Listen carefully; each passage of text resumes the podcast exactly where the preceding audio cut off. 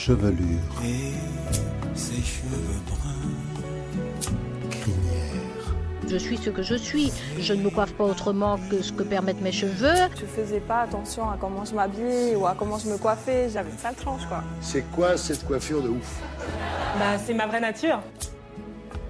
En boucle, Tessa Grumman.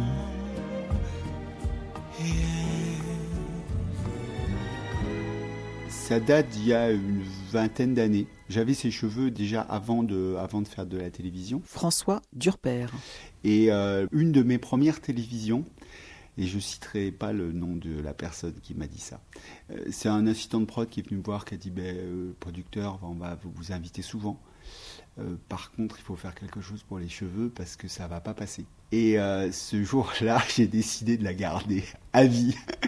Ça m'a paru tellement euh, absurde qu'une personne puisse me dire euh, c'est intéressant ce que tu dis.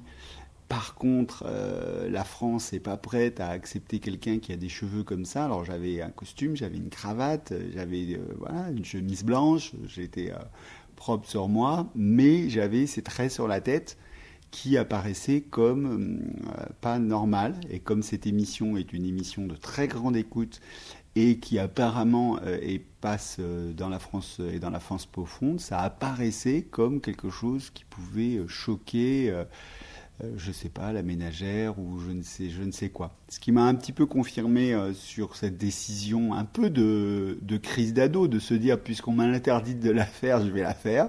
C'est euh, des jeunes dans la rue en fait qui m'ont dit euh, mais on, on, a, aime beaucoup votre, euh, votre couple et on, ça va ouvrir des portes pour nous. Et faut vraiment continuer, comme s'ils avaient perçu qu'il y avait une difficulté autour de ça, qu'ils j'avais besoin d'un encouragement. Pour ceux qui ne connaissent pas votre coupe, est-ce que vous pouvez la décrire et également expliquer comment vous l'entretenez? Alors, c'est une coupe qui est une coupe qu'on retrouve souvent euh, aux États-Unis, euh, chez, plutôt chez les Africains américains, et qui est une coupe euh, avec des traits qui imitent un peu les tresses, euh, alors qui se fait euh, de deux manières, soit euh, à la tondeuse, tout simplement, ou euh, à la lame. Donc j'ai un coiffeur régulier, euh, toujours le même. et j'en ai un dans les différents lieux où je me trouve. Je vais très fréquemment à Dakar, donc c'est toujours le même coiffeur qui, est à Grand Dakar et qui, ben, en cas de, si je reste plus d'une semaine, qui voilà, entretient la coupe. Alors vous avez expliqué la raison pour laquelle vous avez décidé de la conserver, mais vous ne m'avez pas dit euh, quand est-ce que vous avez décidé de la faire? Alors, la raison de, de la faire, c'est euh, c'est un hommage en fait à la culture euh, africaine américaine. Et puis, c'est aussi, sans doute aussi un, un petit signe politique. Parce qu'à la base, j'avais pas for- forcément décidé de la faire pour toute la vie.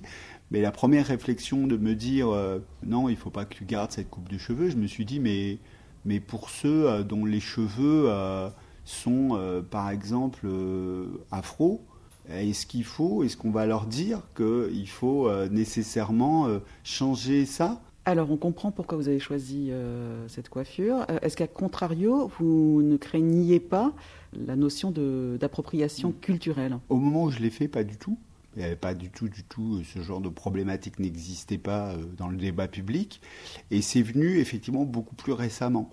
Ça peut arriver hein, sur les réseaux sociaux qu'on dise euh, oh là là, mais pourquoi vous avez, est-ce que vous êtes légitime à porter cette coupe de cheveux?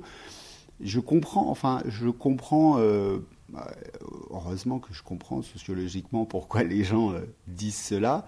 Après, c'est pas adapté pour ma situation parce que il y a effectivement une appropriation culturelle de la part de gens qui font un business euh, avec euh, l'appropriation euh, de, traits esthétiques afro-américains ou, africains.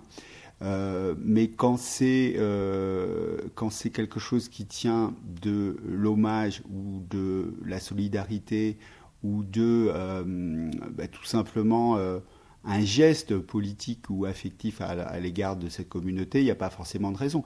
Là maintenant, je me dis que ça fait partie de ma force, donc euh, un peu comme Samson ou euh, dans la Bible évidemment avec Dalila qui lui coupe les cheveux et, et donc il perd complètement sa force. J'aurais peur de perdre toute ma force si j'avais pu, euh, si j'avais pu les cheveux. en boucle.